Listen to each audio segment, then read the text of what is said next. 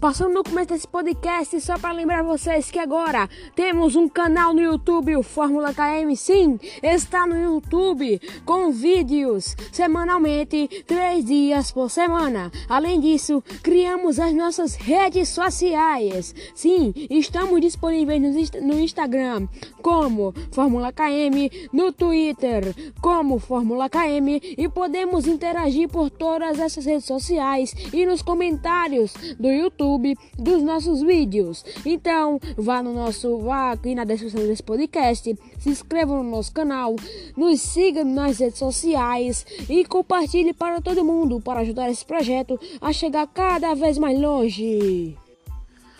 Olá, amigos da ultrapassagem, boa tarde, boa noite. Espero que você esteja gostando de ouvir nossos podcasts. Meu nome é Guilherme, apresentador do podcast do Fórmula KM e do canal do Fórmula KM. Nós, hoje, vamos trazer um aviso também que, devido a, a comentários diversos e a, grande, a grande demanda de trabalho comandando as nossas redes sociais, nosso canal no YouTube e o podcast, nós vamos focar o podcast, nós vamos mais, nós vamos trazer ainda os especiais de Fórmula Indy, que são o, o de Indianápolis, o, a Fórmula E, algumas partes a partir de agosto,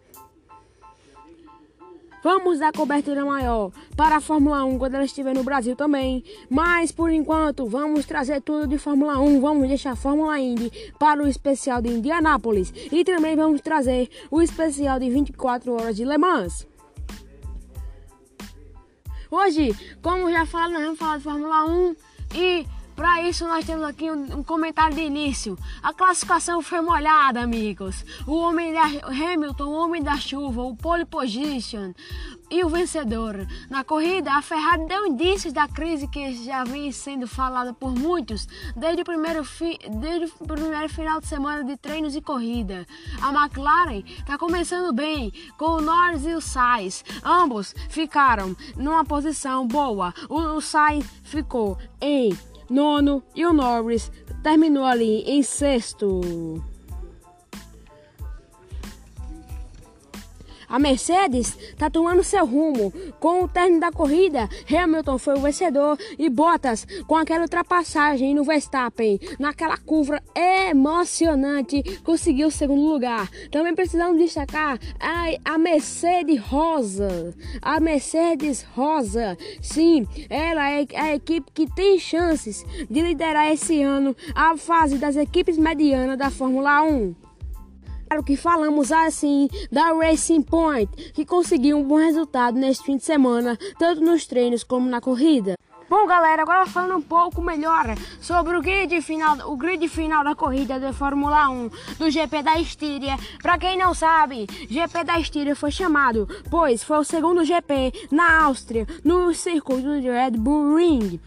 Estíria é o estado que fica o circuito de Red Bull Ring.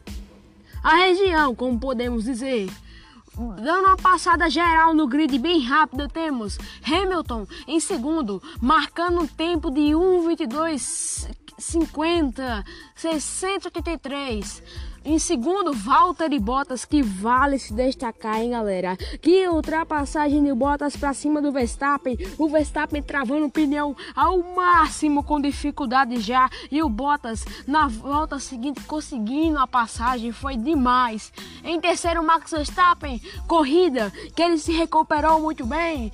Em, em quarto, Alexander Albon, perdão, que no último podcast do Fórmula KM eu falei Lucas Albon em algumas situações.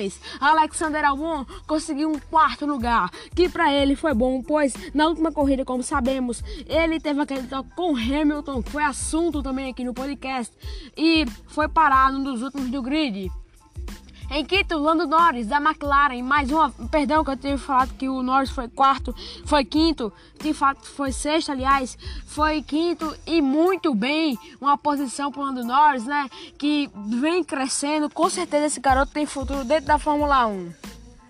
Temos também aqui Sérgio Pérez, Sérgio Pérez da Racing Point, Racing Point se firmando ali na corrida em sexto e sétimo colocados. É, Sérgio Pérez liderou o treino livre da sexta-feira e o Lance Stroll conseguiu esse sétimo lugar na corrida que eu não imaginava para ele muito bom. Para Racing Point, a Mercedes Rosa, como já estão começando a chamar. Em oitavo, Daniel Ricciardo. Próximo ano, o Ricciardo vai estar na McLaren. Então, eu acho que esse ano para ele é, é ano de se provar ao máximo para chegar com moral o próximo ano na McLaren.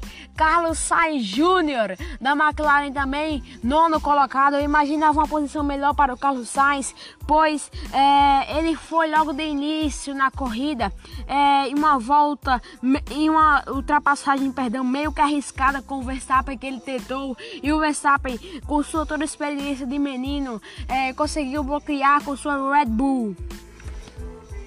Em décimo ali, fechando o grid de pontuação, Daniel Kvyat.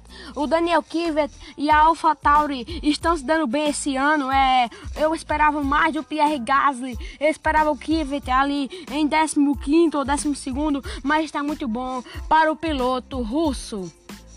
O Kvyat que é, vem demonstrando um pouco de instabilidade, mas isso é, dá um bônus para ele dentro da equipe e quem sabe uma, um prolongamento de contrato.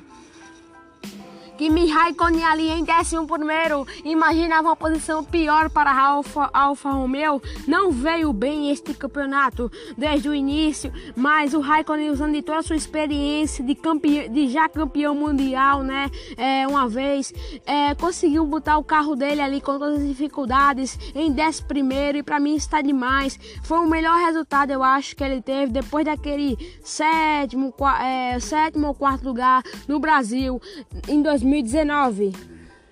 Em 12 temos a Haas de Kevin Magnussen. Magnussen já muito bem desde o, desde o treino classificatório, conseguiu uma classificação inédita para o Q2 quando a Haas não via bem. É, não conseguiu passar para o Q3, mas eu acho que o Q2 naquela hora já estava bastante para ele. Ele conseguiu a 12 posição. Eu esperava ele estar na zona da pontuação. Pelo final de corrida que ele fez, mantendo a posição, foi fantástico. E, mas tá bom para a Haas que está tendo um começo de ano difícil, mas aos poucos eu tenho certeza que vai recuperar. E precisa se recuperar, pois o dono da equipe, o senhor Haas, como, como podemos chamar, é, não garantiu ao certo a permanência da equipe na Fórmula 1 para o próximo ano de 2021. Em 13 terceiro ali, Romain, Grosjean, francês, que finalmente o Grosjean completou a corrida é, da classificação. É, não se deu muito bem, rodou, teve problemas ali. É clássico do Grosjean, desde 2018 isso de rodar, ter problemas e tudo, abandonar a corrida. Mas dessa vez ele completou, conseguiu ali um 13 terceiro lugar. Eu acho que está de bom tamanho para o Grosjean para se firmar um pouquinho e ter mais confiança na Fórmula 1. 14 Giovinazzi tava torcendo muito para ele se recuperar. Graças a Deus ele se recuperou ali, o Giovinazzi. Digo isso porque pelo tom que o narrador do Sport TV disse na sexta-feira, o Giovinazzi, melhor, é, décimo, décimo nono melhor tempo. Décimo nono melhor tempo, perdão. Décimo nono tempo da, é, do treino da, da classificação, perdão. E ele, ele deu essa recuperada, mesmo que pequena, né? Fez ali, é, foi ali para a 14 posição, mas está bom é, pela, pela posição de, de início de corrida que ele teve, né? Então pode-se pode -se garantir o Giovinazzi mais confiante para, para as próximas corridas, quem sabe. Além décimo quinto, Pierre Gasly. Esse daí eu esperava mais, esperava um sétimo, um oitavo lugar, um décimo, porque é, nos treinos no treino classificatório e nos treinos livres ele foi bem. Me lembro que eu acho que foi no Q1, ele, ele no finalzinho, é, faltando poucos minutos para acabar, ele conseguiu dar um pulo ali e ir para a quinta posição e passar para o Q2 e eu, eu achava que ele conseguiria uma posição melhor na corrida. Em 16 Russell, sim, eu esperava uma posição melhor do Russell com a Williams é, pela, pela classificação que ele teve, né? Começou a corrida ali em 12 no grid. É, eu esperava que ele fosse descer um pouco ali, eu esperava que ele fosse ali sinceramente, terminar em 15 ou se desse uma sorte muito grande, terminar em décimo ali, conquistar um, pontinho para dar uma animada nele, né? De certa forma. Em 16, em 16, não, perdão, é, em 16, em 17, Nicolas Latifi como já digo no canal no YouTube do Fórmula KM e acho que já disse aqui no podcast, não sei muito do Latifi, tenho que esperar para tomar certas, certas é, identificações com ele, certo, certas, certas, certas, certas conclusões do potencial dele, né? falando de, me de melhor forma e jeito, porque eu nunca vi ele correndo, estou vendo esse ano, só vi duas corridas, o treino livre, é, não vi muito bem ele correndo, afinal de contas sabemos que no treino livre as imagens é, são mais focadas nas equipes que tem, que tem a ser promissoras, a, a conquistar pontos, a ganhar corridas, né?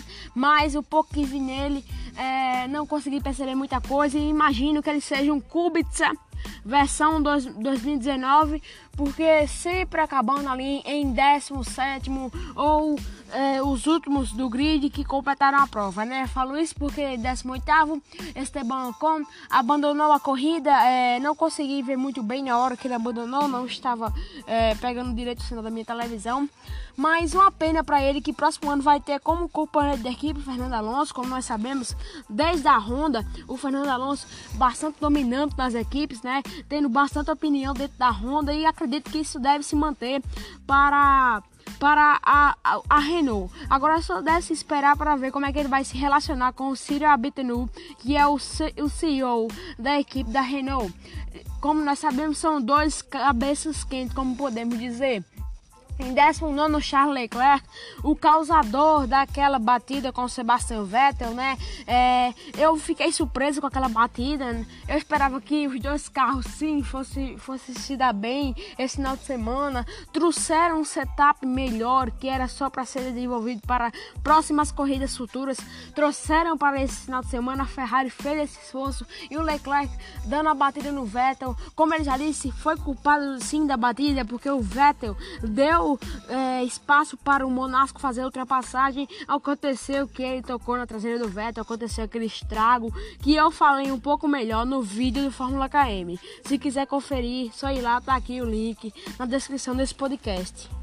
Em vigésimo, Sebastian Vettel, alemão, pensei que ele ia se recuperar daquela corrida que fez a semana passada. É, conseguiu ficar ali em décimo na, class, na classificação inicial, né? No que, no que, no que 3, no que 2, perdão. Ele rezou, eu acho que ele rezou tanto pro Leclerc não passar, para ele ter mais um bônusinho e ficar ali para o Q3. Conseguiu, terminou em décimo ali, é, a, o, o, o treino, né? Então não tenho muito o que falar dele, abandonou logo no início com a batida com o Leclerc, foi o primeiro a abandonar, o carro dele foi o mais danificado dos dois.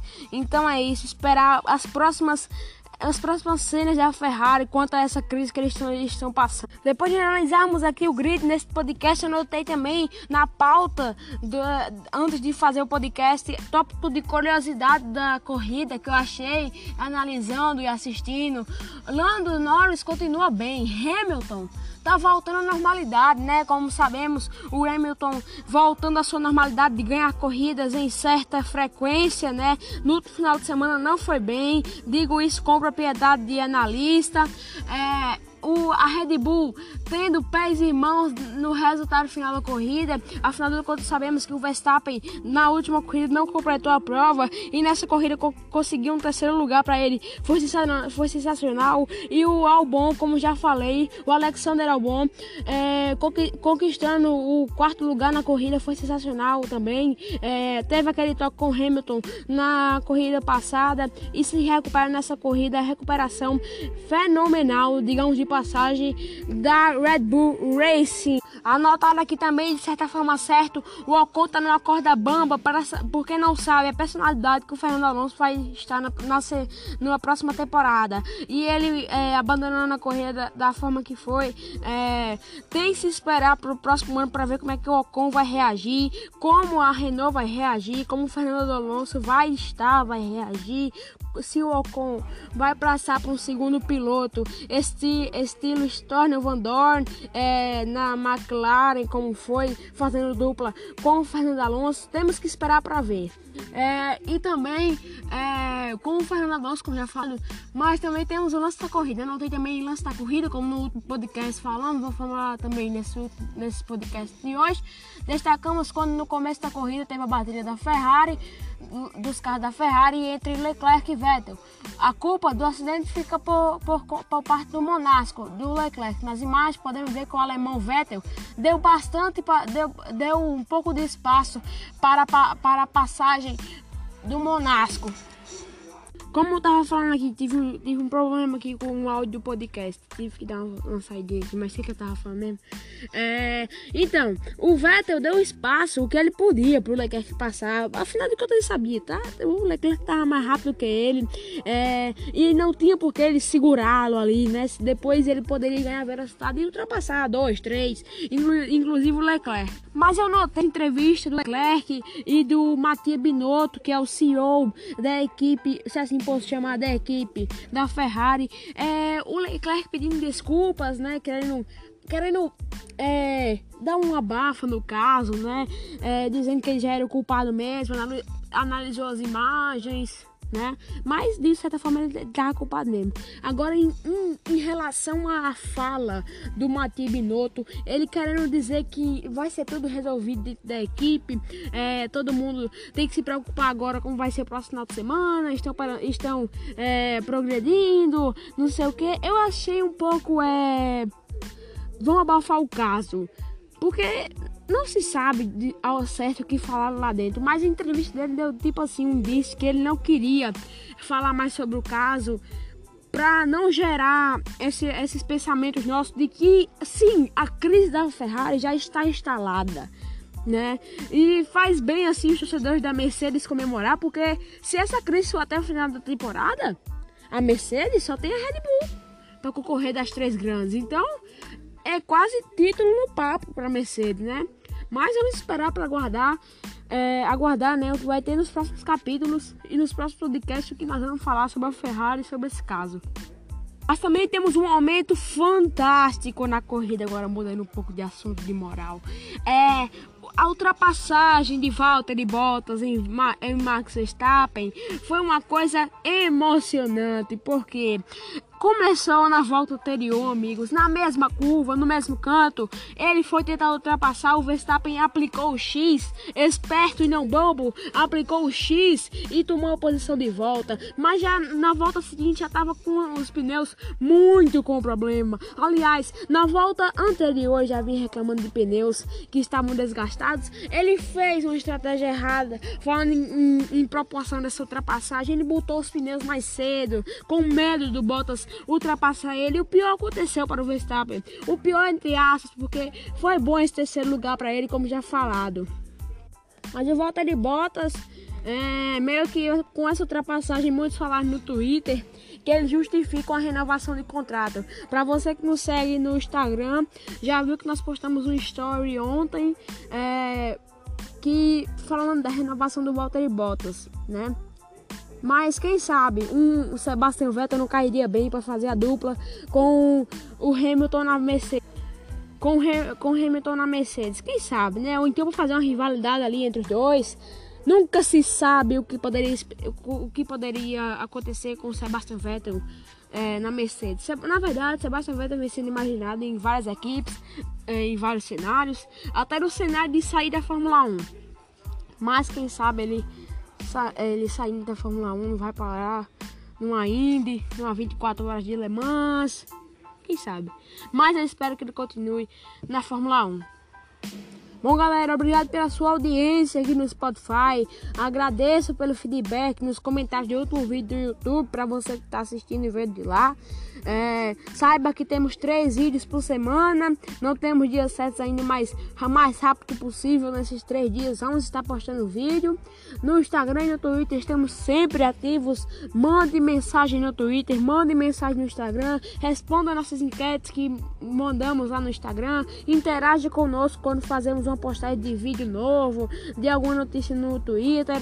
Nos siga nessas redes sociais, se inscreva no canal. O canal tá chegando a 10 inscritos. Se não tiver chegado agora, galera, vamos chegar a 10 inscritos logo. Vamos fortalecer essa força aí. De, é, me falem, falem a nós depois como está sendo os vídeos de, da equipe Fórmula KM. Valeu, galera aí. Sou obrigado. Meu nome é Guilherme. Sou participante é, do Fórmula KM. Sou apresentador do canal. Sou apresentador do podcast. Tem, de vez em quando apareço nas redes sociais para dar um oi. Mas a maioria das vezes fica com os meus dois outros parceiros nesse projeto: Twitter e Instagram, simultâneos. Foi isso, galera. Obrigado pela audiência que você nos concedeu. Obrigado pela sua paciência e até mais.